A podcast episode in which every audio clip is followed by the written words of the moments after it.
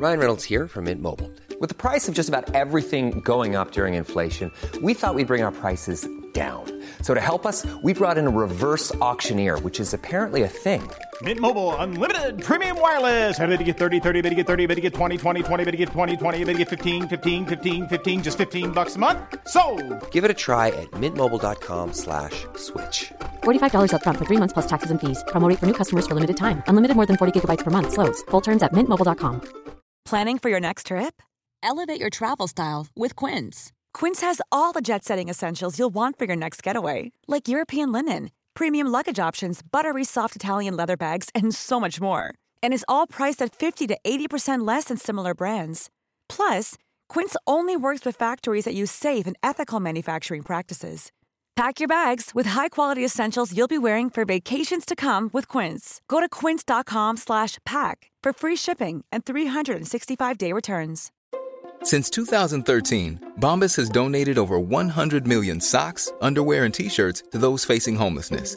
If we counted those on air, this ad would last over 1,157 days. But if we counted the time it takes to make a donation possible, it would take just a few clicks. Because every time you make a purchase, Bombas donates an item to someone who needs it.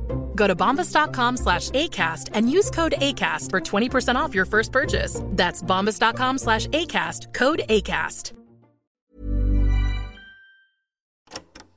Eh ben, faut démarrer par un jeu. On démarre par quel jeu Ah oui, on démarre par... François, on démarre par quel jeu François T'es le seul d'entre nous à avoir un enfant. Autrement, on fait le, premier, le jeu qu'on a fait au début. Oh. 1 et 2.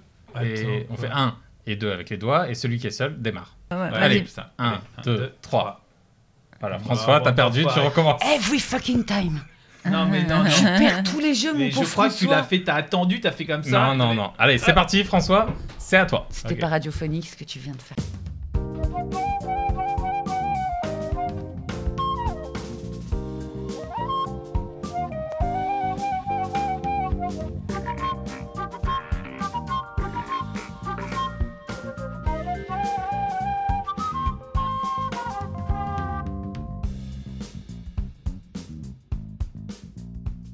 La fabrique. Aujourd'hui, avec euh, Ramzi Assadi, Juliette Arnaud et François Audouin, le podcast de la création sur la création. Et notre invité aujourd'hui, Isabelle Sorante. Il Ouais faut donner le nom de l'émission, imbécile. La fabrique. Ah, il l'avait dit Je t'ai traité Ouais, d'imbécile il pour rien. avait dit. Je l'avais dit.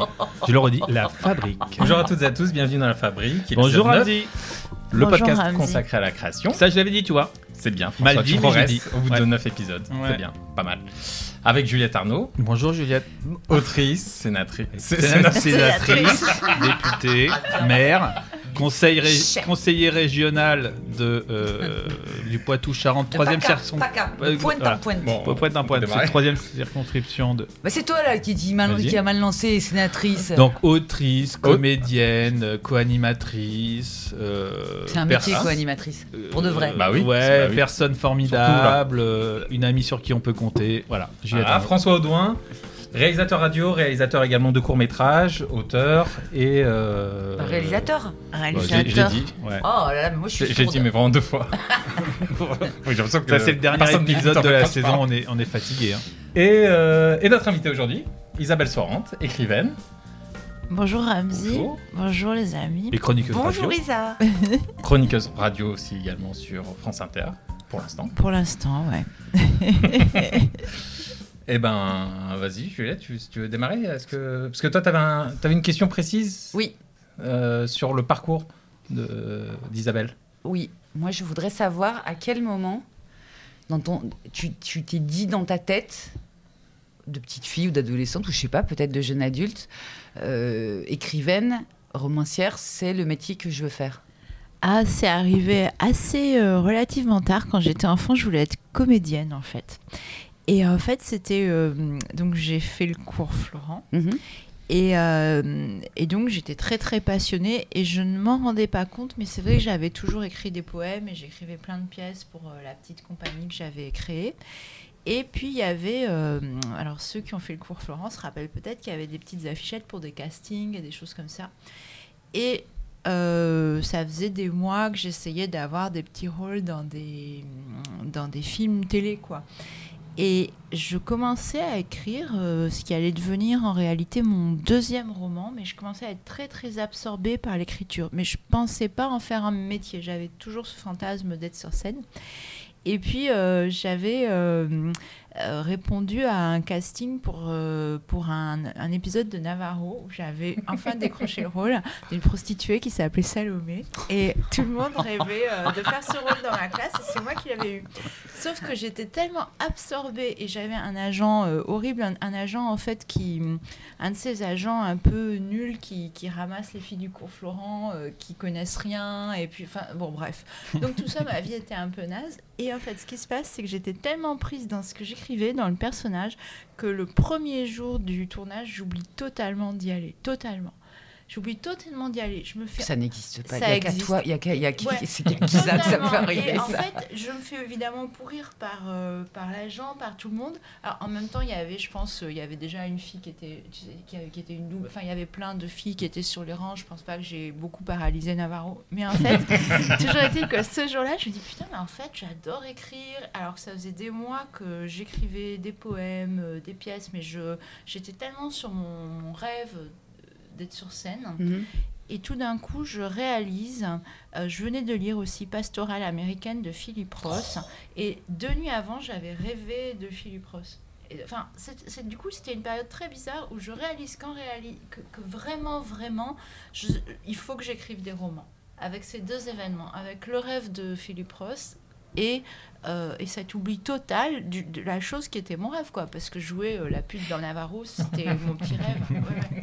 Et est-ce que tu penses que le, le fait même de. Alors, euh, pour les, les auditrices et les auditeurs, euh, Pastoral américaine, donc c'est un roman de Philippe Ross. euh, Pour moi aussi, hein, Juliette. qui est un, un grand écrivain américain. Ah oui, ça, que je j'ai chroniqué d'ailleurs, tu étais là derrière la vitre, mais enfin, bon, non, mais ce, livre en particulier. Oui. Et ce livre en particulier, c'est. euh, Enfin, moi, je considère, et je pense qu'on est un certain nombre à considérer que c'est peut-être le meilleur de Philippe Ross. Il l'écrit au milieu de sa vie, Ah, et c'est peut-être le plus abouti. C'est vraiment un roman, une fresque. Ah, c'est magnifique. C'est un grand, un roman épais, vivant, organique, charnu. euh. Ah ouais, c'est magnifique. Moi, ça m'avait bouleversée. Après, je pense que maintenant que qu'on s'en reparle là, euh, je crois qu'à Florent, il y avait eu plein de signes. C'est-à-dire que euh, donc, donc moi, j'avais ma mère adorait les livres, mais comme j'avais pas fait d'études littéraires, j'étais vraiment béotienne à côté de certaines personnes d'ailleurs au cours Florent et de gens qui avaient fait des études littéraires. Et a- plus, tu as fait un, un- un parcours scientifique, Ouais. mais poussé loin. oui, C'est quoi exactement j'ai fait Polytechnique. Mais- Voilà, tranquille. Plutôt poussé loin. Mais ce que je veux dire, c'est que du coup, à Florent, on avait été voir avec, euh, avec des, des copains de ma classe. euh, Il y avait une adaptation de La maladie de la mort de Marguerite Duras Mhm. par Bob Wilson avec Michel Oh. Piccoli et Lucinda Childs. Et ça m'avait tellement bouleversée que j'avais pas arrêté de pleurer, de pleurer de joie en fait. Et je fermais les yeux pour entendre le texte. Donc, il était en train de se passer quelque chose que maintenant que je vous en parle, je me dis qu'il est évident.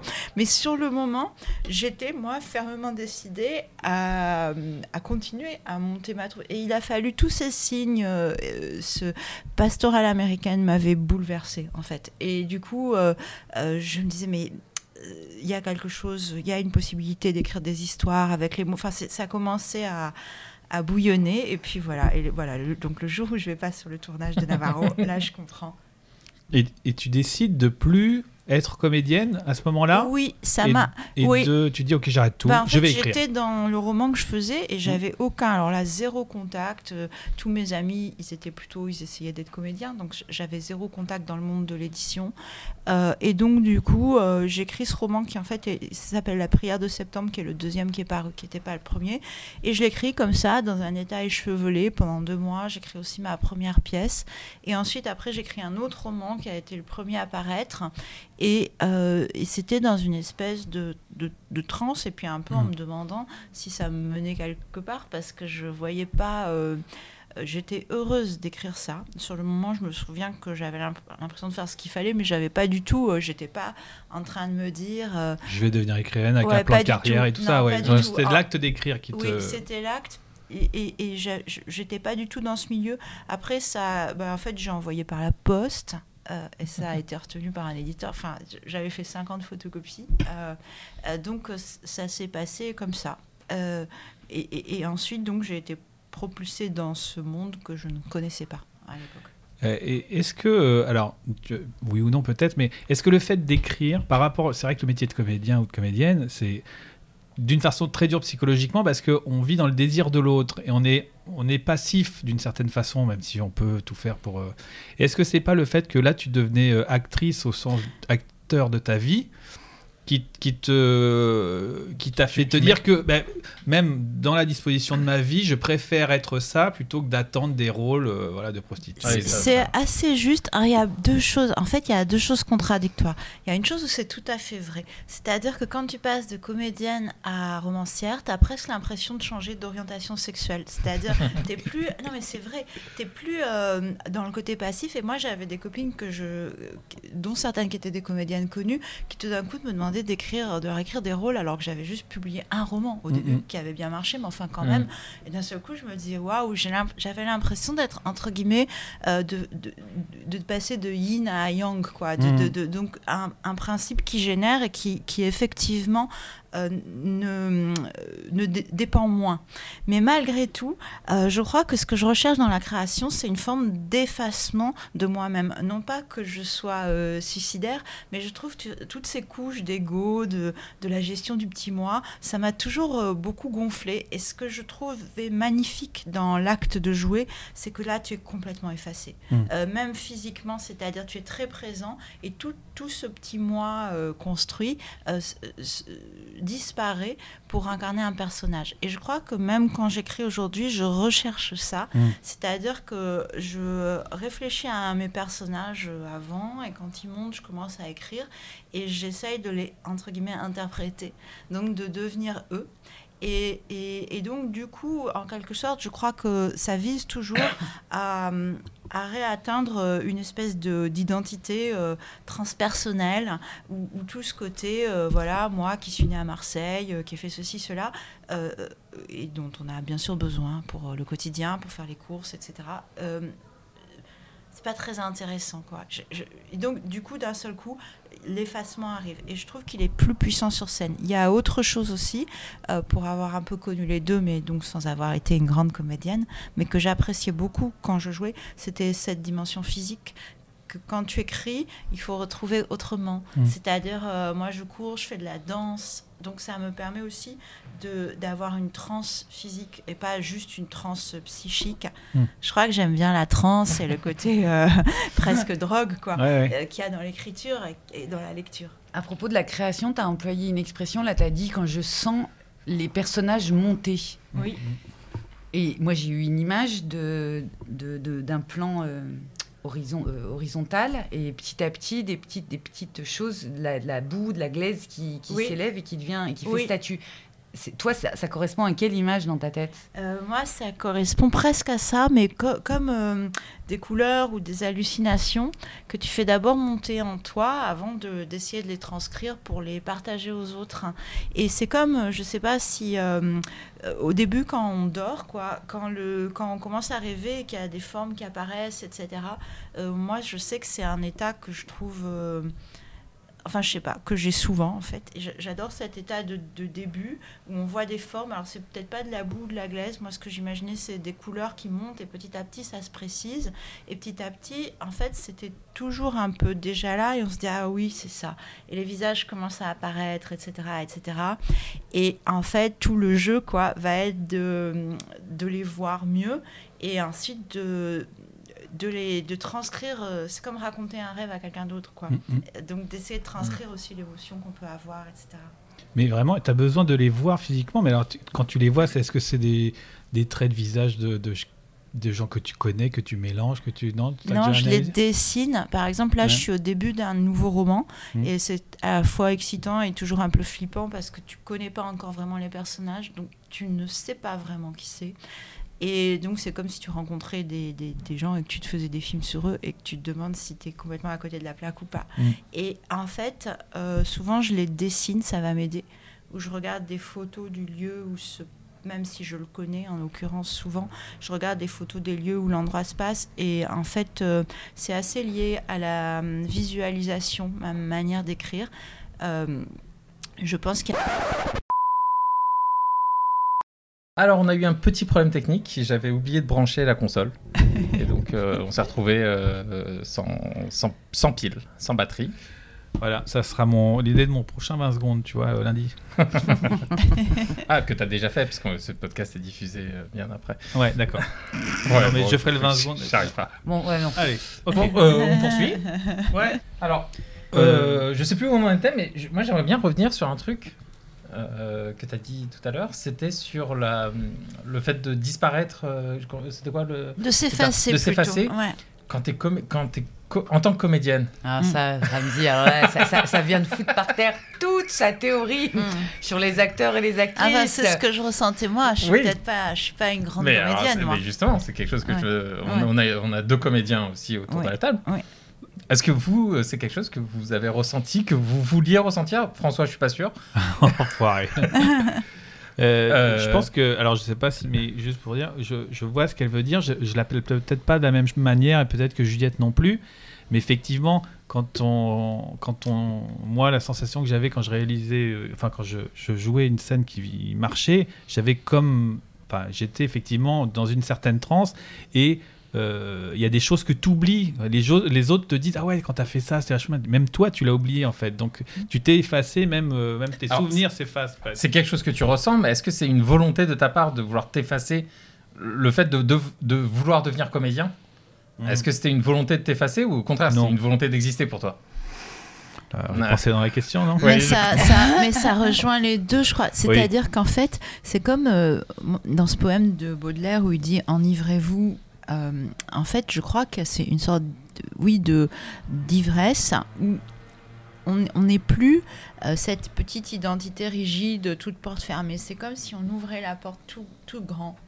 Et du coup, euh, ce qui s'efface ou ce qui disparaît, c'est ce, euh, c'est tout ce petit historique, tout ce, tout toute cette petite, euh, je sais pas comment appeler ça, mais Le tout, poids. oui, le poids, la gestion de l'ego, Ouais, ouais, la beaucoup. gestion de tes Mm. souvenirs, la gestion de tes désirs. Mm. Et je dis gestion, c'est un terme que je déteste, mais je le dis exprès pour, pour montrer cette pesanteur, cette pesanteur de gérer le petit toi, ce que tu oubliais déjà quand tu es enfant et que tu joues justement, Mm.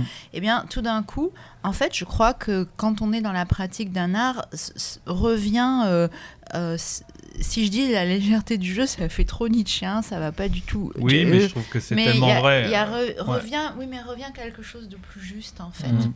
Mais même, Mais- tu vois, Ramzi, quand on fait euh, l'émission toute la journée, qu'on la prépare avec Juliette, on passe la journée à rigoler, à faire des blagues, parce que inconsciemment, on essaie de trouver cette légèreté pour pouvoir retrouver des blagues, euh, ça nous amène des idées et on rebondit. C'est c'est la même chose, je trouve. Oui, oui, mais euh, moi, moi la- la- l'aspect paradoxal du, du truc, c'est que c'est tu t'effaces au moment T, au moment où tu joues le truc, Mm. pour euh, exister euh, aux yeux du grand public euh, en, dehors de, Mais- en dehors de ça. Euh, Et en fait, euh, mais le problème, à c'est la fois tu- Ramzi, c'est que t'as un à la fois tu veux. Non, mais je, je termine juste, mais je, je- je sais bien que je suis seul contre. Tu, Oui. tu, tu- tu es pas assez mystique, Ramzi. Non. Ouais. Euh, je, je sais bien que c'est le, le- le moment, c'est peut-être l'extase pour toi. L'extase, ça dépend des Voilà, non mais le, le- En tout cas, c'est- sauf que, sauf que je- je- moi je soupçonne certains comédiens et certaines comédiennes euh, que ce soit pas tant ça qui les intéresse, mais c'est plus ensuite être euh, euh, faire la une des journaux et, et, et- Ok. et- et- Mais, mais je, je pense que tu as tout à fait raison et qu'on aurait tort. euh, Moi, euh, je- au cours Florence, justement, je me souviens de- du- de- du seul vrai prof que, que j'ai eu et qui était vraiment un type euh, ultra intelligent et qui nous avait dit il faut quand même que tous vous, vous, vous disiez à vous-même que vouloir être devant les autres, dans la lumière, quand les autres sont dans le noir, réduit au silence et que vous, vous avez la parole, ça n'est pas le désir de la majorité des gens. Il faut quand même que ce soit une chose que, que Bien sûr. vous interrogiez et vous soyez au clair là-dessus. Ah et sûr. je me souviens que quand il avait dit cette phrase, je regardais autour de moi, à gauche, à droite, et je m'étais dit Ah, ça c'est la première fois que ça nous arrive au cerveau. Donc il y a ça. Mais ça ne veut pas dire que ça contredit ce que dit Oui, Isabelle. non, non, Oui, et, et tu sais, c'est. Parce qu'après, c'est l'usage des choses. Et quand Mm. tu Oui. joues, et quand tout à coup, tu as la chance de. Moi, je me souviens de la première fois où j'ai joué euh, euh, la première scène de Phèdre, Mm. ou euh, la première scène de Lucrèce Borgia dans Mm. Lucrèce Borgia. Je me suis dit, ah, en fait, c'est ça que je voulais, c'est arrêter. Moi, je trouve la vie affreusement euh, ennuyeuse. Et quand je joue que je suis Phèdre, comme quand j'étais petite et que je disais à mon frère, bon, bah, moi, je serais le chef des Indiens. Playmobil. Ouais, ouais, ouais, ouais, ouais, le côté Je sortais de... notre chambre de Saint-Étienne, Oui, C'est ça. de mes Voilà. parents qui pleuraient la mort de mon grand-père. J'étais au Far West, alors que c'était des. Et Mais on c'est- et c'est était à pour ça- fond. Et c'est pour ça que certains comédiens, certaines comédiennes préfèrent des rôles qui sont très loin d'eux. C'est ça? Ben, Parce moi, que si, tout- si tu joues un rôle qui te ressemble un peu trop. C'est très ennuyeux. C'est très ennuyeux, mais c'est vrai- c'est pour ça que Phèdre reste Borgia, c'est même pas la question de pas savoir si elle est proche ou loin de toi. Typiquement, Phèdre, elle est forcément loin de moi. C'est dans l'Antiquité. c'est une reine. temps, on parle de. Par- euh, de Non, mais je veux dire, déjà, de ça, te, ça te sort de toi. Tu es obligé de- de- de- de- d'imaginer que tu n'es pas habillé de la même manière, que la lumière, elle n'est pas la même. Donc, oui, tu sors de toi. Et ça, c'est.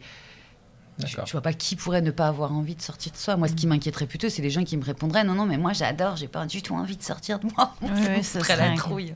Et puis, c'est pas. euh, Tu vois, Ramsey et puis, c'est c'est pas contradictoire, comme dit Juliette. Et puis, de toute façon, pour aller monter sur scène devant des gens et penser que ce que tu vas faire est intéressant, il faut avoir un ego et il faut avoir.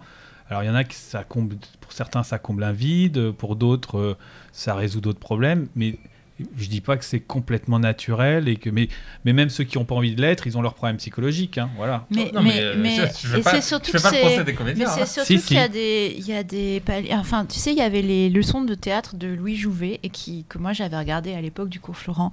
Et c'est tout ce qu'il dit. D'ailleurs, ça s'applique, je pense, à tous les arts. En tout cas, pour le métier de romancière, ça s'applique aussi très bien. Il dit qu'on commence à être comédien pour des mauvaises raisons, mais qu'on le reste pour les bonnes.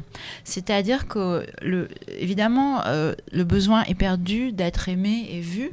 On pourrait dire, c'est, enfin, si on jugeait, on pourrait dire c'est une mauvaise raison. C'est c'est même pas très sûr que ce soit une mauvaise raison, mais mais en fait, ça va s'user sur le chemin. Mm. Et si tu restes, alors tu, c'est comme si tu commençais à nager pour euh, atteindre une petite île en face et tu t'aperçois que juste nager, c'est incroyable et tu regardes et c'est très profond, etc. Et donc les raisons changent en cours de route. D'accord. ouais. Et, et quand tu quand tu restes, c'est pour d'autres raisons. C'est un peu comme euh, c'est comme euh, quand on quand on tombe amoureux. Euh, souvent, moi je crois qu'on tombe amoureux toujours pour des mauvaises raisons. C'est-à-dire que c'est les démons de l'autre qui attirent tes démons. Voilà, tu tombes amoureux pour ça. Euh, je me dis que vraiment on gagnerait s'il y avait une appli de rencontre qui disait voilà tes démons, voilà les démons de l'autre. Euh, ça irait plus vite. Bah, Et- un concept là, peux Voilà, faire fortune. Et en fait, euh, ça ferait peut-être un peu peur. Mais en tout cas, je- moi, je- ça me tenterait On plus. changerait le mot démon Oui, peut-être, ouais. parce que on mettrait Enfin, tard. névrose. Névrose. Oui, oui. Mais ah, toujours est-il qu'après, si tu restes, c'est parce que je suppose que chacun va se dire, ok, je- l'autre euh, fait apparaître mes démons, je fais apparaître les siens. Je vais essayer de les, de, de voir si avec ça on peut faire apparaître autre chose. Et, et, et donc tu restes pour d'autres raisons. Et je crois que c'est exactement pareil. euh, une vocation artistique ou la création, ou la fabrique ou ce qu'on fait là, c'est quelque, ce sont des métiers magiques. Et donc du coup, ils, ils vont exiger que tes mobiles changent en cours de route. Et donc, sur l'écriture, on, on, t'a- on- ça a coupé tout à l'heure euh, au moment où tu parlais de euh, ta façon d'écrire. Oui. Euh, tu, est-ce que tu peux nous Ah oui, c'est un sur peu les... tu- Oui, en fait, c'est souvent de- des images. En fait, je, je, je crois, euh, il y a beaucoup d'écrivains qui disent qu'il y a deux sortes d'écrivains, ceux qui ont de la musique dans la tête, Ah, comme moi, Pascal Quignard. Moi, c'est de la musique. Ouais. Enfin, c'est des voix. Ben, Pascal Quignard, ça Ah va oui. être des voix. Il, il- il disait ça une fois, euh, lui, tu vois, et ses pianos. Et, et moi, c'est des images, en fait. Donc, je peins Alors, beaucoup. C'est-à-dire la différence entre les deux, vous pouvez expliquer Eh ben, en fait, je crois que, par exemple, moi, il faut que je vois les scènes. C'est-à-dire que euh, j'imagine euh, le personnage, je, je visualise son visage, s'il est maigre, s'il a les cheveux longs, euh, s'il a des cernes sous les yeux. Et plus je visualise, plus il devient réel. Et puis, euh, et du coup, c'est son état psychologique aussi. J'imagine, tiens, là, il pourrait faire ça. Et donc, je peux dessiner les scènes, etc. D'accord, ok. Alors que, euh, ben, Juliette, peut-être je te laisse dire pour. euh, si Mais tu- Je sais pas si c'est comme Pascal Lien, mais moi, j'ai- j'arrive pas à me mettre à écrire tant que je. Non, non. Par exemple, le premier bouquin que j'ai écrit, qui était l'histoire d'un petit garçon qui regardait sa voisine, euh, jeune adulte, par la fenêtre et qui tombait amoureux d'elle. Ars- Arsène. Arsène. Euh, tant que j'ai pas eu la. Ça, j'avais l'idée de ça. Je voulais raconter euh, un petit. Comment, quand t'es enfant, tu peux tomber amoureux d'un adulte. Pas l'inverse. L'inverse ne m'intéresse pas du tout. hein, je précise bien. Un enfant qui tombe amoureux d'un adulte et qui, en fait, ne le dit jamais, mais trouve le moyen de vivre son amour euh, dans sa tête, enfin, avec le, ou le moindre geste ou parole de l'adulte devient. euh, voilà. Et ça- je sais que je veux raconter ça, mais tant que j'entendais pas comment Georges parlait, comment il s'exprimait, comme je voulais l'écrire à la première personne du singulier, que- parce que tous mes livres, je les écris à la première personne du singulier, tant que je l'entends pas, comment il parle à l'enfant, Georges, c'est l'enfant. oui, Georges était l'enfant, je pouvais pas écrire. Et puis un matin, je ne sais pas pourquoi, Ça c'est fait. je l'ai entendu. Je l'ai entendu piapiater dans mon oreille. Et, et je ne sais toujours pas la- le visage qu'a Georges. Et je m'en fous. Ah, ouais. Mais par contre, je connais très, je sais comment il crie, je sais comment il parle, je sais comment il pleure, je sais comment il chante. Je, tout, tout le reste, je l'ai. Et ça, ça influe sur le, même sur le style de ton écriture? Oui, parce que ça me donne le flux. Ouais. Puisque si j'ai sa voix, c'est que j'ai son. J'ai l'impression que c'est son, son ADN, ça va être son. Oui, oui, oui. Et, rythme. et moi, ce qui me donne le flux, bah, c'est les visions. C'est-à-dire, tout d'un coup, tac, je vois ça. Je vois qu'il se passe, par exemple, telle scène euh, violente, je vais la raconter. Et exactement, finalement, euh, comme je raconterais quelque chose qui s'est vraiment passé dans la rue, que j'ai vu. Et, et- et donc, du coup. euh, D'accord. Est-ce que ça t'empêche, par exemple, d'écrire sur. euh, euh, dis- disons que tu veux écrire sur euh, un- une histoire qui se passe à Venise, mais t'es jamais allé à Venise? Non, ça t'en- m'empêche pas. Ça t'empêche pas Pas du tout. En fait, alors je, je dirais, il n'y a pas que. euh, Aujourd'hui, en plus, tu peux tout à fait trouver euh, des images euh, de Venise sur Oui, euh, non, mais Internet. mais, Venise, mais euh, ouais, ou même, je sais pas, Mm. moi, d'un coin perdu de l'Himalaya ou de- d'en- d'endroits où tu n'aurais jamais été. Mais je crois qu'il y a en plus dans l'esprit humain une capacité à, à avec des petites bribes d'informations. Alors c'est des romans, hein, c'est pas ouais. du journalisme, Oui. du documentaire, mais à recréer quelque chose euh. qui est qui peut être euh, vrai. Et ça, c'est assez ou même à, qui a un côté peut-être prémonitoire t- tu peux recréer en imaginant des histoires quelque chose qui est vrai. Par moi, ça m'est arrivé d'une manière très étrange euh, avec euh, La femme et l'oiseau, mon avant-dernier livre, où j'ai supposé que le personnage, quand il sortait du camp de Tanbof, donc euh, où il avait été enfermé pendant la Deuxième Guerre mondiale, tombait amoureux. Et en fait, ça s'imposait.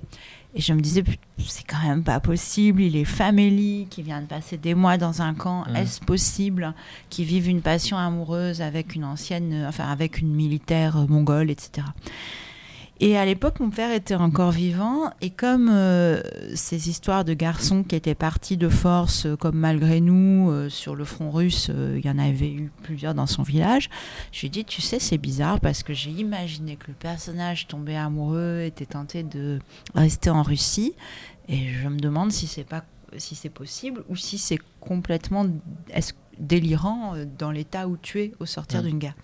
Et là, mon père me dit Ah, c'est fou que tu me dises ça, parce qu'au village, il y a deux hommes qui sont tombés amoureux, l'un d'une russe et l'autre d'une polonaise, et qui ne sont jamais euh, rentrés. Ouais. Donc, donc, en fait, je crois qu'avec l'imaginaire, tu vas toucher des choses. Il m'aurait jamais dit ça, euh, non pas que c'était un secret, mais il me l'aurait jamais dit si je lui avais pas posé la question. Mais tu touches des choses, tu frôles des choses euh, qui sont. Et c'est vraies. pas quelque chose euh, dont il a déjà parlé, pas forcément à toi, mais lors d'une discussion avec des Non, amis ou des choses comme ça, tout. qui sont restés dans ta tête inconsciemment. Non, non, pas du tout. Je, d'accord. je- non, non, je- Ouais. là pour le coup, je te réponds avec beaucoup d'honnêteté, Ouais. pas du tout, parce que il- il- les choses dont il parlait dans sa famille, c'était vraiment la guerre, la Mm. mobilisation de force, etc. Ça, c'était des choses, euh, je dirais, il parlait plus des traumas, oui. de la violence, c'était un peu des blessures. anecdotique à côté oui, de ça, ce- c'était d'un seul coup, il m'en a parlé parce que Mm, que j'évoquais la possibilité. Mais il y a quelque chose comme ça d'assez euh, d'assez euh, oui, d'a- d'assez d'assez étrange. Hmm. Et toi, François, quand t'écris, bah, toi, t'écris plus des, des scénarios, donc j'imagine que c'est plus l'aspect image. Alors justement, quand j'écoutais Juliette dire parler de, de voix, moi j'étais en train de dire alors aimez-moi, aimez-moi. Je t'écoutais Juliette Moi, en même temps. moi, évidemment, François. Non, mais c'est vrai que, je- en fait, moi, par rapport à toutes les deux, et, et c'est un peu une souffrance parce que j'ai l'impression de, de toujours pas avoir trouvé, moi, ma méthode de, de travail. Elle est toujours empirique et toujours un peu différente. Donc, euh, et donc, comme j'ai pas vraiment une méthode, des fois c'est long à venir les choses. Bref. Et, mais par contre, euh, et bien que ce soit visuel, je me rends compte quand même qu'il faut, que, comme Juliette, j'entende les voix des personnages. Et que euh, là, en ce moment, j'écris un. Enfin, je fais le découpage d'un film que je vais faire avec mes petits étudiants là. Et, euh, et dans l'écriture, c'était pas tant visuel, c'était vraiment mais avant comme que chaque personnage. dialogues, Avant Même, que tu fasses ouais. le dialogue Ouais. Ouais. T'as besoin de- d'entendre. Ouais. Euh. En fait, je me rends compte, euh, et j'espère que c'est peut-être ça, parce qu'il y a aussi le 20 secondes qui m'a aidé cette année à comprendre, c'est qu'il faut Le 20 peut-être que je me mette. petit sketch en début d'émission. euh, dans cette- C'est encore nous sur France Inter. Voilà, Que tu écris avec Charline. Et il faut que je trouve un cadre, que je me contraigne moi-même, en fait. On a beaucoup parlé des comment on travaillait avec les uns et les autres qui sont venus dans Hmm. l'émission, là. Et en fait, il faut que je me trouve ma contrainte. Et après, dans la contrainte, il faut qu'à un moment, j'entende les personnages aussi. Et, c'est- et j'ai toujours le truc, quand je, je m'entends, quand, enfin, quand j'écris pour moi, comment j'entends les conneries que je vais dire et comment je vais écrire, comment je vais entendre, comment Charline va dire, euh, va répondre le truc. Comme, comme Juliette. Et c'est pas tant visuel, euh, même si Mais je pense fais qu'il y a les le deux cinéma. dans chacun en fait. Je pense Bon, qu'on ah. commence par un, par un des deux, un des Mm. deux sens, et Ouais. qu'après ça. Après, sur un sketch radio, ça, c'est un peu, le- ça me paraît un peu logique que ce soit plus euh, Euh, la sonorité. Oui, Non, moi, je, passe, moi, moi, je euh, crois qu'il y a aussi l'amour. Moi, j'ai un amour immodéré, tu le sais, euh, de, de, de, de, de- de la chanson. C'est présent Oui, dans oui, tes oui, romans bah d'ailleurs. Bah, j'en parle. On a lu le livre, hein, Non, mais, dans tous mes romans, en fait, je, je, triture Oui. des chansons. Moi, ça me fascine comment tu, comment tu maries euh, en peu de mots avec une mélodie et, et ce que ça fait aux gens. Enfin, Mhm. c'est un, c'est un truc, ça, ne, ça, me, ça me fascine. Donc, euh, je crois qu'en fait, ça vient de là. Enfin, ça, ça, ça n'arrive pas de nulle part. C'est parce que. Non, mais Moi- ça, moi, ça, par exemple, euh, j'ai une mère Là-dessus, qui- je suis d'accord, mais sur un roman. Non, mais tu, moi, j'ai- tu, tu, euh, tu contrôles pas le, le rythme de lecture de. Si. Ah, Moi, les gens qui me lisent, ben, je le sais, Mais parce que les si, gens qui me lisent me disent c'est hallucinant euh, quand, on, quand Mhm. on te lit, on a l'impression de t'entendre. Ah, bah ça, c'est Oui, ça, certain. oui, ça, c'est Oui, certain. parce qu'on connaît ta voix en plus. Parce que je- beaucoup. bah, je- moi, en fait, je, Mais ré- parce que- en fait, je ouais. réécoute mon propre, euh, ma, ma propre euh, mélopée, enfin, Mm. Ouais. mon- Et parce qu'on connaît tes chroniques et parce qu'on connaît. et mes irrégularités, enfin, ce qu'il y a de régulier, ce qu'il y a Mm. d'irrégulier, tout ça. Mais tu vois, pour en revenir au truc des chansons et de comment tu arrives à écrire, euh, moi j'ai une mère que j'appelle la princesse des glaces et qui est euh, extrêmement tenue, qui est, qui est la personne la moins émotionnelle que je connaisse. Et euh, avec toi, Ramsey, bien sûr, si jamais vous vous mettez en couple avec ma mère, ne vous reproduisez pas. Bon, bref. Et la seule fois quand j'étais petite fille où j'ai vu ma mère tout à coup ne plus être dans son rôle de princesse des glaces, qui est un rôle, mais ça je l'ai compris à ce moment-là, c'est qu'il y avait une chanson de. À la radio était passée une chanson de Michel Berger, que ma mère n'écoutait jamais à la maison. Elle avait des disques de gens intelligents comme Brassens, comme Ferré. Et il y a une chanson de Michel Berger qui est, par- qui est passée, et j'ai vu les yeux de ma mère se remplir de larmes à la Oh là vitesse là. du vent euh, dans les courants d'air et quitter la pièce. Et petite fille, je me suis dit, la musique, les chansons ont un pouvoir magique. Ah, Ils oui. sont capables de faire fondre ma mère. Et pourquoi t'as pas voulu être chanteuse alors? Pour faire fondre ta mère? Bah, parce que peut-être elle avait d'autres projets que faire fondre sa mère. Ouais ça. Bien joué. Ouais.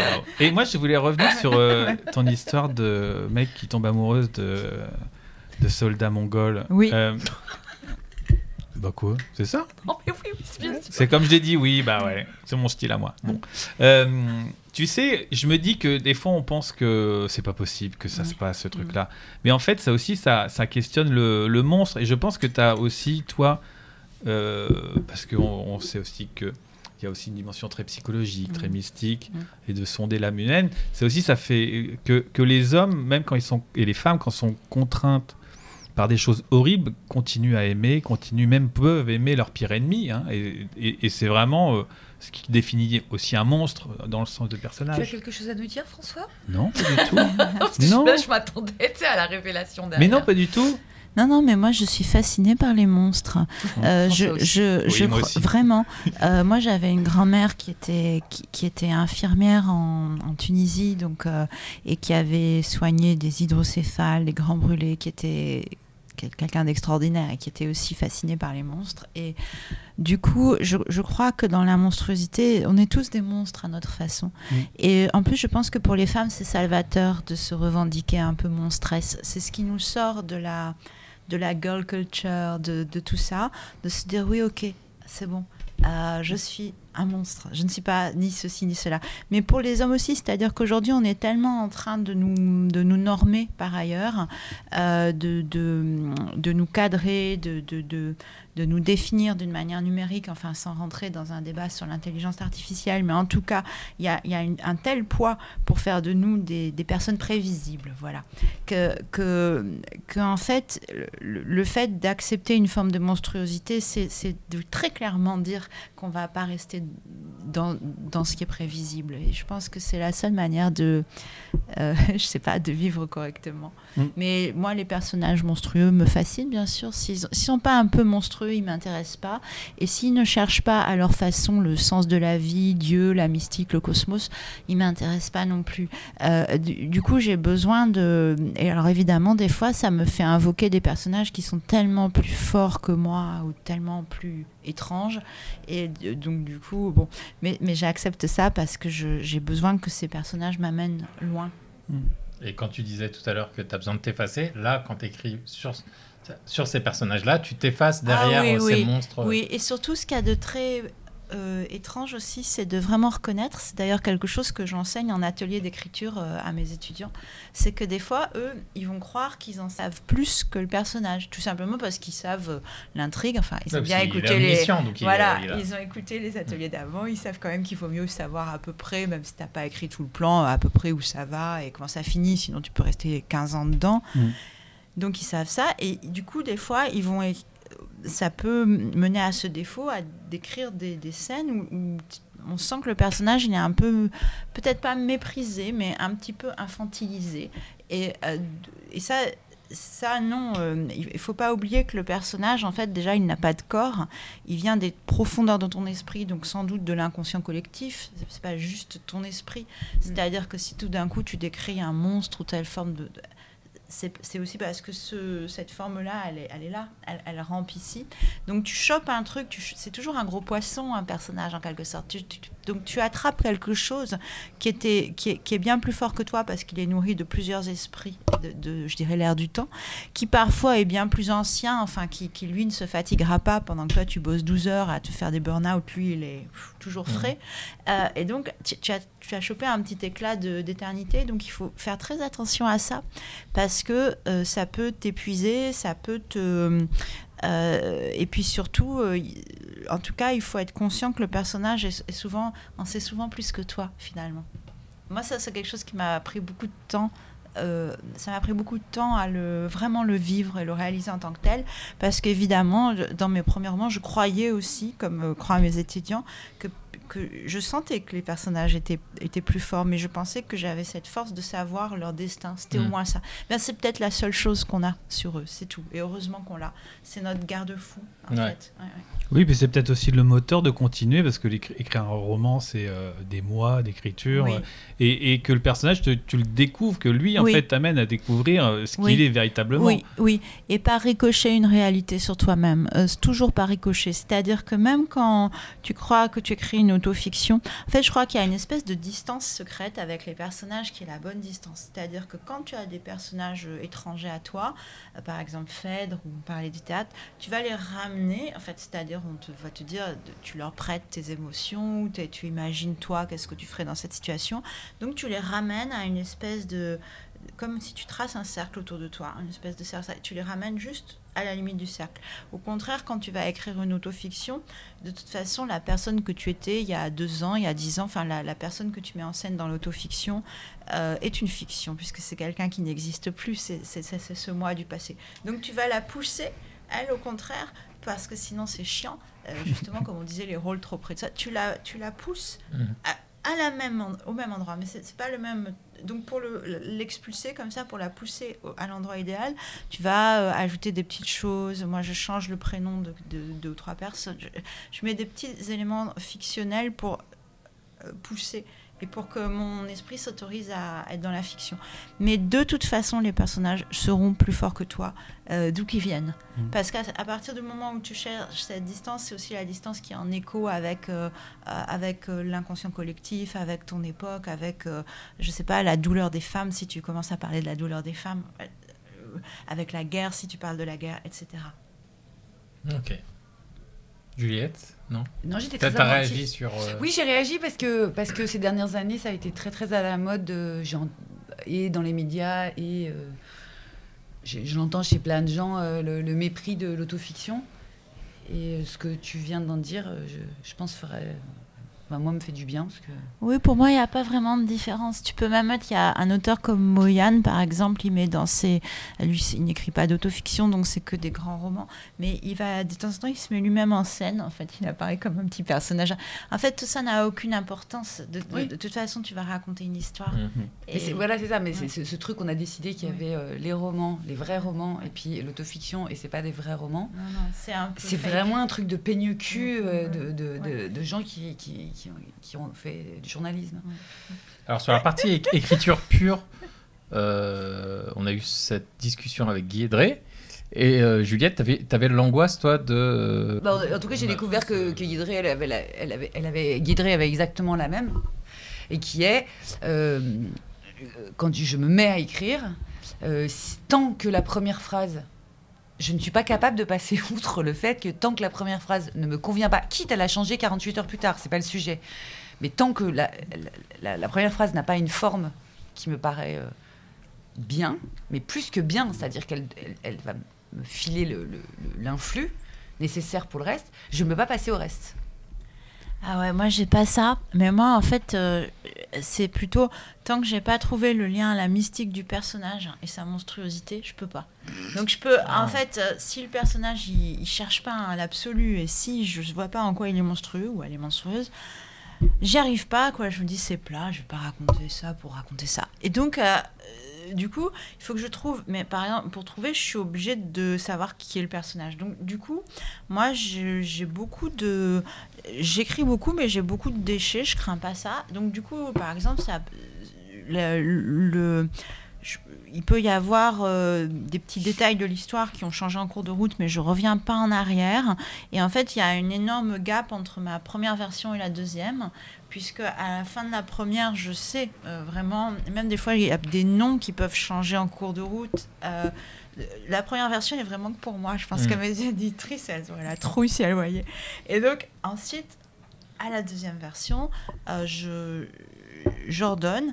Mais moi, ce qui joue le rôle de la première phrase pour toi, c'est de, de me dire, ok, qu'est-ce qu'elle cherche et quelle est, c'est pas sa faille, parce que souvent dans les, dans les conseils, dans les livres euh, de conseils pour les scénarios, ils vont dire la faille du père. Moi, c'est vraiment Le Ouais. défaut fatal. Ouais, c'est pas le défaut fatal, c'est en quoi elle est monstrueuse. Il faut pas que ce soit en dessous de ça. Hmm. Quel, quel est le truc Ah. monstrueux? Eh ben, alors, tu vois, je me disais, moi, ce qui me, tous mes personnages qui les a toujours guidés, c'est qu'est-ce qu'ils veulent qu'ils ne peuvent pas obtenir et qu'ils ne vont pas obtenir.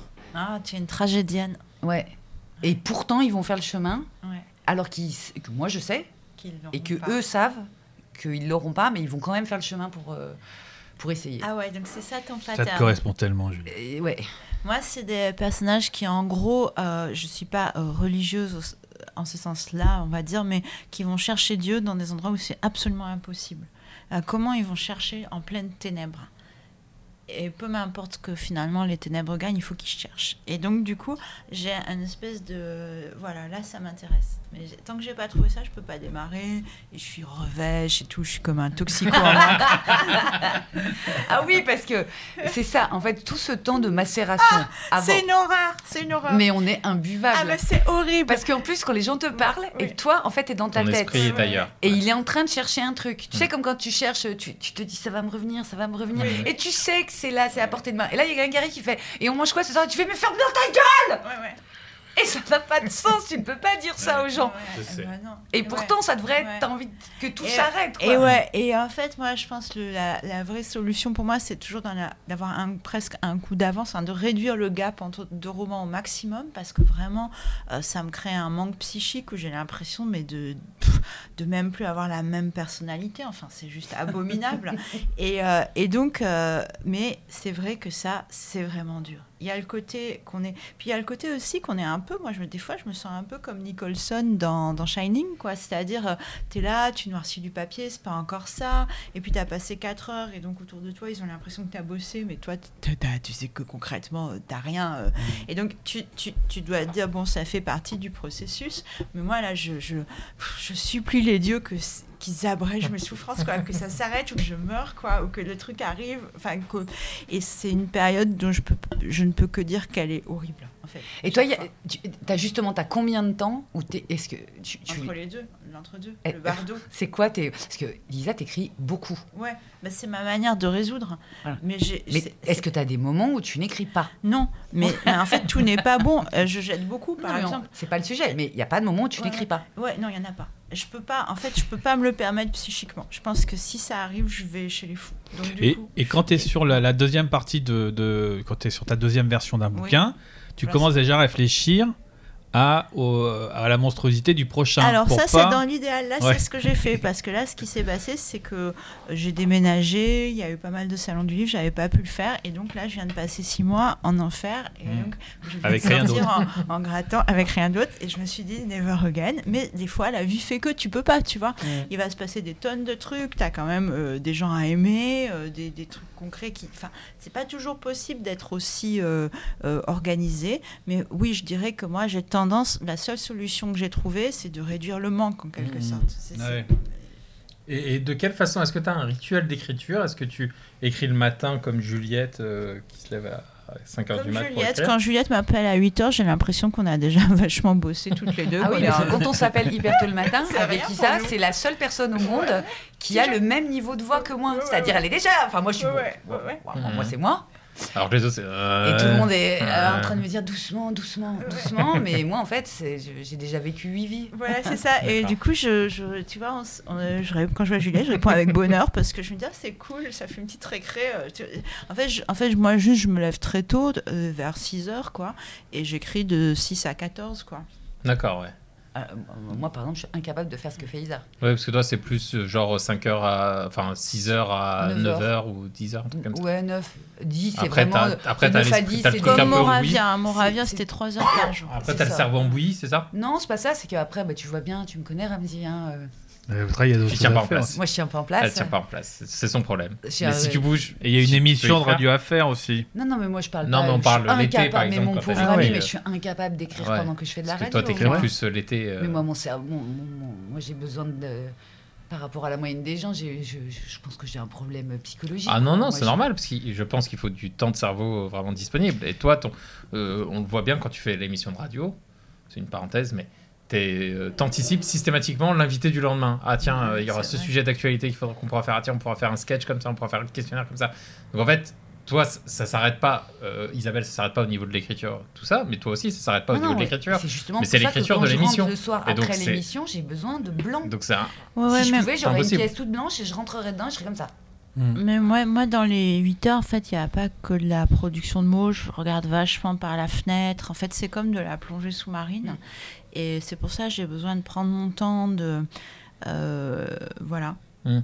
Mais t'as pas le... euh, je sais pas, au bout de 5 heures, euh, l'esprit en bouillie... euh, Bon, en fait, non, au bout de 5 heures, je peux marcher dans l'appart, euh, des choses comme ça, mais je... Non, au contraire, moi, il me faut une forte dose pour que ça me, ça me fait du bien. ouais. Et si j'ai pas cette dose-là, je suis pas bien. Et est-ce que tu as ce, ce- ce truc-là aussi euh, de rentrer dans l'écriture qui prend un, un petit moment euh, Alors, de, tu voilà, allumes ton ordinateur, tout ça, machin, ou tu, tu t'attaques tout de suite l'écriture ou tu- le temps de te remettre dans l'histoire, te remettre Ça dans les... dépend des jours. En fait, ce que je fais en général, c'est que donc l'après-midi, j'écris jamais ni le soir, mais avant de me coucher, je relis euh, le chapitre où j'en étais et les notes que j'ai prises. Comme ça, quand je me réveille le matin, je suis Pareil. voilà. Pareil, Ah, c'est ok. pareil, je le relis ce que Ouais. j'ai écrit le soir avant de me coucher, que j'ai écrit le matin. Ouais, ouais. Il y a des choses qui me sautent aux yeux, euh, juste en 8 heures, 9 heures de temps, qui, qui me sautent aux yeux. Et je, me, je sais que le- la, la nuit va. Ouais. va des conseils. Non, mais vraiment, Ça mon va cerveau, t'infuser, mon euh, cerveau, ouais, il va, va il va trouver des des solutions, solutions. ouais. Ouais. En général, juste avant de m'endormir et juste avant de me réveiller. Et je me lève le matin à 6 heures. Et en fait, mon cerveau, il a déjà. euh, il- Fais le travail de Oui, l'idée fait d'entrer dans le truc. Ouais, euh, et je me jette d'autant plus, alors à ce moment-là, facilement hors du lit, que en fait ma première phrase de la journée, elle, elle, elle, elle, elle s'est elle s'est écrite. Ouais, ouais, c'est- trop vrai. Et Ah. c'est pareil pour les chroniques aussi. C'est-à-dire que moi, avant d'écrire les chroniques euh, pour France Inter, je- j'y réfléchis le soir et j'écris le matin. Enfin, je trouve que ce, ce petite chose de dormir Ouais. sur une idée, euh, Ça ça, ça l'amplifie. euh, ouais, ouais. ouais, c'est magnifique, quoi. Ouais, c'est parce que c'est Thomas Bidguin qui nous expliquait qu'il avait euh, des difficultés lui à entrer dans le scénario, mais parce qu'il écrit le soir, Mm. à- une fois que toute sa famille est couchée, machin. Donc lui, il n'a pas ce truc de, de la nuit qui infuse. c'est pour ça que moi je, je trouve que le travail de l'aube il est, il est fabuleux. C'est parce que justement tu sors du sommeil et tu sors pas de l'excitation ou de la. Donc t'es propre. Enfin, Ouais, moi, oui, le, c'est soleil- ça. le sommeil, ça m'a toujours apparu. C'est pour ça que j'aime faire des siestes. C'est parce que j'ai l'impression que ça me nettoie. Mm. Que ça enlève le- la nervosité. Le, le- Oui, et puis il y a ce côté rêve éveillé, c'est-à-dire, tu... moi je note mes rêves par contre euh, quand je m'en rappelle avant, avant d'écrire. Et pour moi, il y a quelque chose dans l'écriture où tu es comme dans un rêve éveillé. Ouais. Donc du coup, quand tu te lèves très tôt, tu es encore dans la magie de la nuit. D'accord, ouais. Alors que moi, personnellement, effectivement, moi, si j'écrivais le soir, ce qui n'est pas mon cas, j'aurais besoin d'un état séparateur pour retrouver un truc un peu onirique. Donc, que euh, tu perds dans la journée. Ouais. Et toi, François, t'écris le matin aussi Euh, J'écris le matin aussi. et alors moi, c'est difficile parce que je suis vraiment un oiseau de nuit. Je me couche très tard et tout. Mais je sais que je suis plus productif le matin pour les mêmes raisons que, que vous. euh, parce qu'il y a trop de choses qui euh, qui m'empêchent le soir de... Voilà, exactement. Tout c'est le truc de. Et tu lis euh, avant de te coucher aussi ce que t'as Non, mais je vais faire avant ça parce que des fois j'ai du mal à m'y mettre le matin et peut-être qu'il faudrait que je. Ah, ça je change tout. Comme Ouais. ça, en fait, change c'est un tout. fluide qui s'arrête pas. Mm. Oui, oui. Ça change vraiment tout. Et, et- et moi, je sais parce que quand je ne l'ai pas fait, j'ai du mal à Mm. m'y mettre. Enfin, c'est vraiment. C'est très- beaucoup plus chaotique, Ouais, c'est ouais. vrai. Et par exemple, moi, les chroniques du mercredi. Oui, Kiki Oh, mignonne. Kiki, elle me disait oui, et c'est ça qu'elle fait ma maman. Euh, qu- et, et ben, si j'y travaille pas le mardi ou le lundi, enfin, Ouais. si je commence pas à me, à me Mhm. reprendre mes notes, à me dire, à me laisser rêver dessus, pu- putain, mais le moment de m'y mettre. Mais ça peut prendre, mais parfois, mais une heure pleine de Ouais, temps. Je ouais. vois défiler l'heure, je n'ai pas pondu Ouais. une phrase, quoi. Ouais, complètement. Et puis, je pense que c'est un peu comme de la plongée sous-marine. En fait, tu as des niveaux et tu peux pas. tu es obligé de passer. Et c'est pareil pour remonter. D'ailleurs, moi, il y a des, une- un sas de décompression. quoi. C'est-à-dire qu'après l'écriture du matin, je peux pas aller direct euh, à voir. euh, enfin, travailler, voir mon éditrice ou aller à la Mhm. banque ou tout ça. Parce que je suis encore dans l'autre monde. Il faut pas oublier qu'il y a besoin quoi, d'état par exemple, séparateur. ton, ton sas de décompression Je prends une douche, en fait. C'est- bah, C'est l'équivalent de la nuit. Euh, ouais. Quand- pour, je parle pour passer de l'écriture à la euh, non-écriture. Je prends une douche, je mange. Enfin, souvent, c'est vers 14h, donc ça. tout- Ouais, je- donc voilà. ça, ça, par Et donc, du coup, pour moi, ça, c'est le truc de ça y est, euh, welcome back euh, sur le Allez, monde hop, concret. Ouais, ouais. D'accord. Et alors, moi, je fais l'expérience d'un truc, parce que cette année, pour le, le- le court-métrage que je vais réaliser, il y a vraiment une deuxième phase d'écriture qui est le découpage pour moi, là, et que je, balaye un peu d'un revers de la main. D'habitude, je vais aller, je verrai bien sur le plateau, tout ça. J'ai eu un peu de 2-3 déconduits, enfin, pas des grosses, mais en tout cas des trucs qui, où j'étais pas content. Donc là, je le prends. Et en fait, ça me refait ce truc-là, c'est que le matin, quand je reprends mon découpage, je relis un peu avant, comme ce que vous faites la veille, et ça me donne une énergie que je n'arrivais pas à retrouver dans l'écriture, qui me donne cette impulsion de, de- voilà, et de, juste de rentrer des numéros dans des cases, hein, et, et- et ça me remet dedans, Ouais. effectivement, ça me crée ce sas euh, là. Ah mais complètement. Je pense que alors le découpage, moi j'en fais pas puisque j'ai j'ai écrit quelques scénarios, mais pas autant que toi. Et mais par contre, euh, quand on remanie, quand on coupe, enfin quand on travaille sur la structure, en fait ça fait partie aussi de, de l'art, ça fait partie de la de la création. Et euh, je crois qu'il y a quelque chose aussi. Euh, du coup, c'est les mêmes règles qui s'appliquent. Quoi. Ça fait aussi partie de la poésie. Euh, la trame, c'est très important. Mm. C'est ce qui va un bah, peu parce que là, addic- on a beaucoup par- attraper le lecteur. On a Ouais. beaucoup parlé d'écriture euh, individuelle, mais du coup, tu as fait des écritures collectives, des sc- scénarios. J'ai fait, oui, mais ils n'ont pas été portés à l'écran. mais du coup, c'était assez génial. Ouais, comment Genre, ça se passe Comment ça s'est passé C'était euh, avec une réalisatrice, hein, c'était pour une adaptation en série de, de 180 jours, qui, qui malheureux- enfin, où on avait beaucoup changé l'histoire, où les personnages masculins étaient devenus féminins. C'était un, euh, une super expérience pour moi. Euh, J'espère pour elle aussi. Euh, même si à la fin, bah, finalement, pour des tas de raisons, ça- ça- Ouais, ça, ça- évidemment. ça- comme d'habitude, qui- voilà, qui qui, a, pas, pas. qui a pas vu le jour pour l'instant. Mais euh, en fait, là, c'est génial parce que tu laisses quelqu'un euh, irriguer ton imaginaire. Et moi, ça m'a fait me rendre compte de combien. C'est pour ça que j'adore parler de mes romans bah, avec mes amis artistes parce que, en fait, tu te rends compte quand même que malgré tous tes efforts pour être imprévisible, tu es vachement prévisible. C'est-à-dire que tes personnages ils vont toujours faire la même chose et tout. Et tout d'un coup, l'autre, elle te dit tiens, mais là. Elle pourrait faire ça. Ou toi, tu vas lui dire pareil. Enfin, je- j'espère que, c'est symétrique. C'est quelque chose que tu n'avais pas envisagé toi au départ et tu dis ah mais oui mais, en fait mais c'est super. Et tout d'un coup, c'est comme un- un- une autre personnalité qui. On crée un monde à deux. Enfin, là, on n'était que deux. Et euh, il y a, si, il y avait la productrice qui nous disait des trucs aussi, mais c'était surtout euh, la coécriture avec euh, la réal. Et en fait, euh, c'est complètement génial. Enfin, moi, ça m'a. Euh, c'est un grand, grand bonheur. Ouais. Je, je pense que c'est bien d'avoir aussi des trucs où on est seul, mais avoir des, des, des, des projets à deux, je trouve ça euh, formidable. Un projet collectif. Ouais, ouais. Toi Juliette, les projets collectifs, comment tu les vis? Est-ce que c'est Ah, bah, moi, est-ce que c'est fois, difficile? tu, tu peux juste Moi, chaque- t'approcher Non mais approche ta chaise. en Non, fait. non j'approche ma bouche. Non mais autrement tu vas te- euh, Oui. tu vas devoir te rapprocher à chaque fois. Euh, Les, les projets collectifs, comment tu Bah comment moi j'ai plus vis fait, j'ai plus, en fait, euh, avant- sauf avant quand j'étais petite, j'écrivais toute seule. Les sons de cloche. Hein, c'est- Saint-Sulpice. Mais c'est Ah, c'est super. Euh, donne ton adresse. Donne ton adresse, vas-y Juliette. Oui, donc en fait, euh, ce que j'ai écrit, en, la, la première fois que j'ai écrit de manière euh, professionnelle, bah, c'était en, en- c'était en, en équipe, à plusieurs. Et donc moi, euh, Ah oui, t'as Ça- commencé comme ça. et bah oui, moi vrai. ça a été tardif le moment où je me suis euh, dit, euh, allez, j'essaie d'écrire un truc euh, tout- toute seule. Et d'ailleurs, même Arsène, justement, mon premier roman, Ouais, en fait, toi, t'as fait Au départ- l'inverse. euh, Ouais, au départ, c'était parce que c'était une pote à moi, euh, Diane Clavier, qui est scénariste. Et je lui avais dit, raconter cette idée que j'avais. On voulait en faire un film d'Arsène. Et on avait juste pondu euh, une, une page, qu'on appelle ça un. C'est pas un synopsis, synopsis. Si, c'est un synopsis. Et c'est tout. Et puis en fait, on l'a pas fait parce qu'elle est partie sur un truc. Moi, il y avait Pénélope, il y avait un autre projet. Bon, bref, on l'a laissé. Et un, un jour, je l'ai appelé. Je lui ai dit, ça t'embêterait si je prends ce synopsis et que j'en fais quelque chose? Et, et il m'a fallu, euh, en fait, comme si j'avais. Moi, c'est un problème de confiance en soi, mais. euh, je, je- je crois qu'en fait, euh, inconsciemment, le, le- le fait que Diane allait, allait bosser avec moi sur le synopsis, ça voulait dire que c'était pas complètement débile et que je pouvais y aller à. Pourquoi tu ris, imbécile? Ouais, Parce que je sais bien qu'à chaque fois que tu fais un truc, tu te poses toujours la question est-ce que c'est complètement débile ce que je fais? Quand, Dès que tu le fais seul, Oui, tu as toujours ce doute et tu as besoin de, euh, Oui. d'une validation extérieure tout le temps. euh, Ouais. systématique. Ouais, systématique. Et vraiment pour pas grand chose. Mais pour, vraiment pour Ouais, pas mais grand-chose. c'est oui. normal, je crois. En fait, Bergman, j'avais lu dans une interview qui disait que, euh, donc à la fin de sa vie, il disait avant chaque film que ses doutes n'avaient cessé d'empirer depuis qu'il était jeune. Donc quand même, voilà quoi. Et je crois que c'était, Oui. il, il Non, mais disait que, non mais que- et cette question de, est-ce que c'est pas complètement à côté de la plaque, voilà, exactement. Il disait qu'il se la Voilà. posait avant chaque film.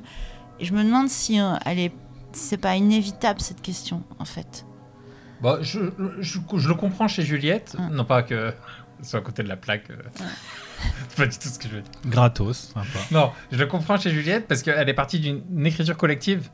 Donc ah un oui, truc je vois ce que tu veux avec dire. les autres. Ouais, ouais, je vois ce que tu veux Et dire. ensuite, tu pars sur un, des, des- des écritures euh, seules. Et donc, évidemment, quand tu es seul, tu, bah, tu te dis, ah, merde, Oui, en parce fait, que ça moi, se je trouve pense- que c'était ouais. les autres, le- Ah le- oui, les oui, autres qui apportaient le, ce Ah sens. tu surtout que euh, moi, c'est ce que je pensais au départ avec Pénélope. C'est-à-dire, je me disais, moi, je sais que je suis nulle et transparente. Bon, ça s'est révélé vrai d'ailleurs. c'est mais, mais comme je, je suis avec deux filles que je trouve euh, de valeur et elles qui ont une consistance et tout ça, c'est pas grave, ça se verra pas que je suis nulle parce que je serai à côté d'elles. Oui, c'est ça. ouais. Donc, euh, donc ça me paraît cohérent. Et donc, après, tu as eu cette crainte logique.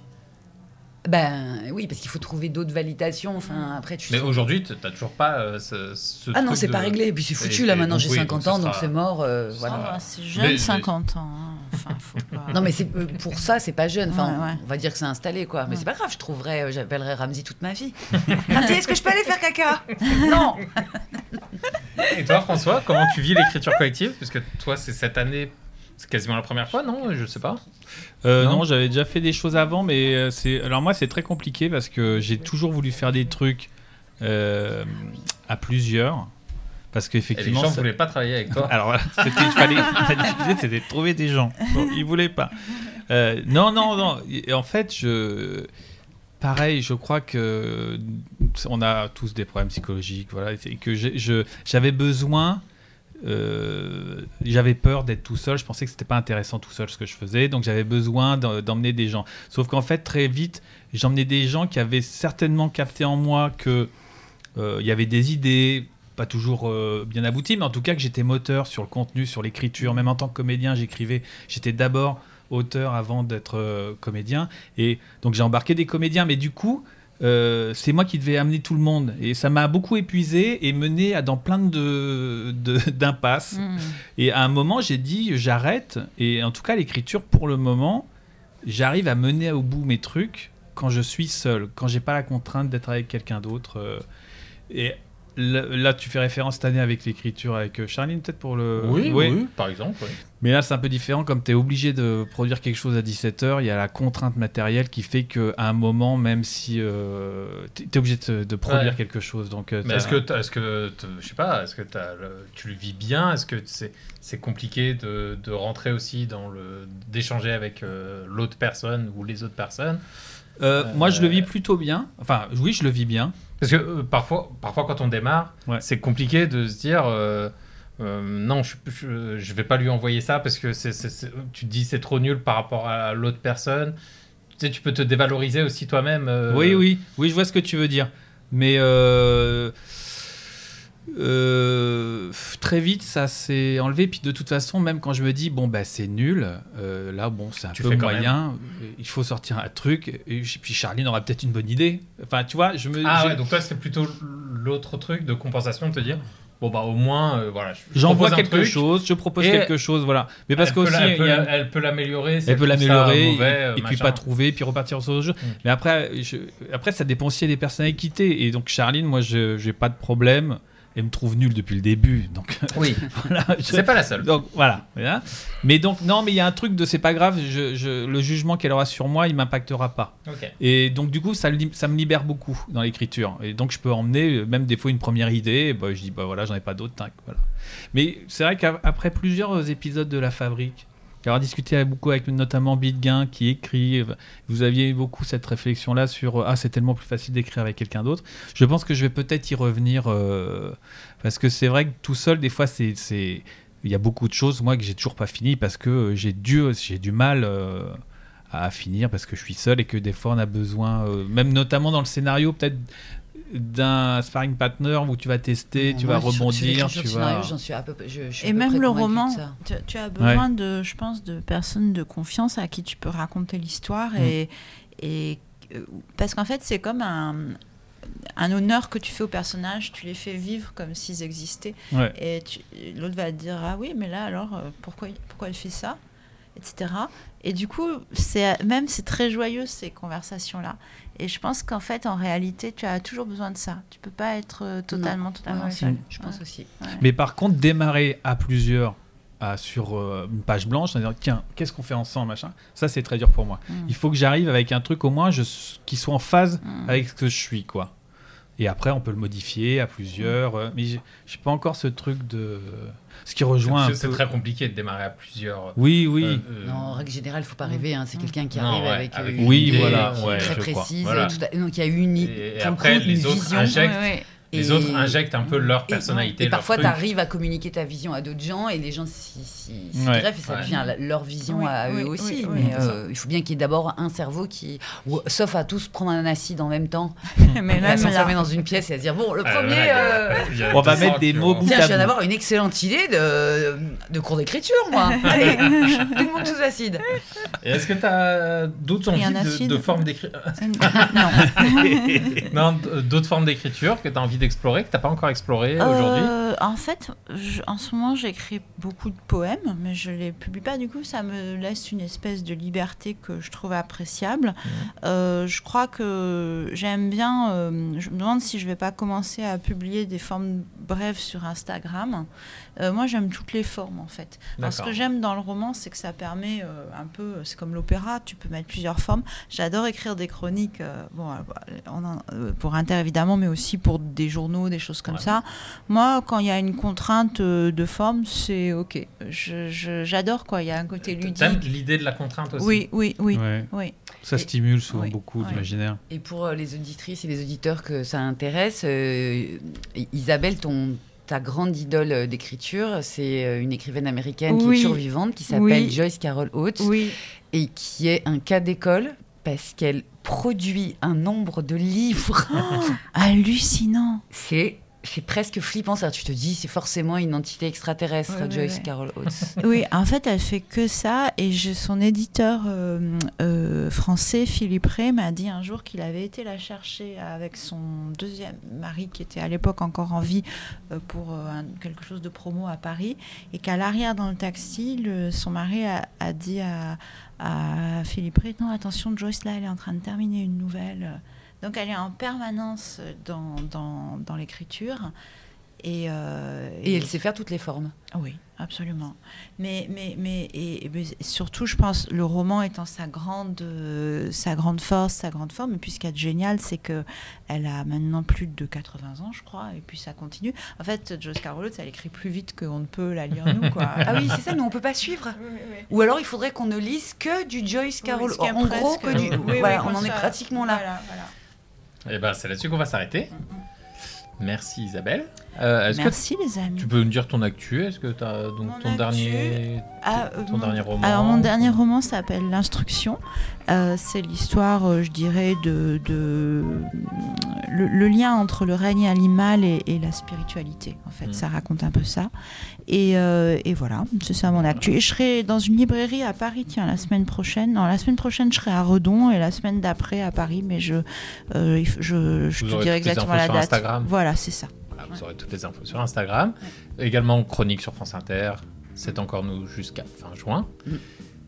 Merci François. Merci Ramzi. Merci Juliette. Merci Ramzi. Merci, Et merci Juliette. à toutes et à tous Merci, de nous avoir Ramzi. écoutés. Merci, Juliette. Isabelle. Merci. François. Merci, Au revoir, à bientôt. Salut.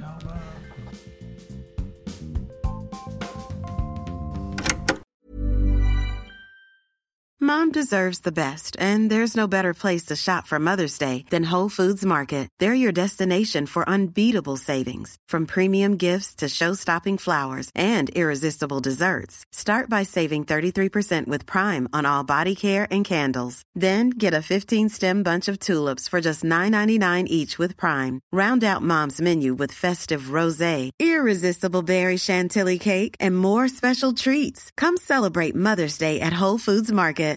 Why don't more infant formula companies use organic, grass fed whole milk instead of skim? Why don't more infant formula companies use the latest breast milk science? Why don't more infant formula companies run their own clinical trials?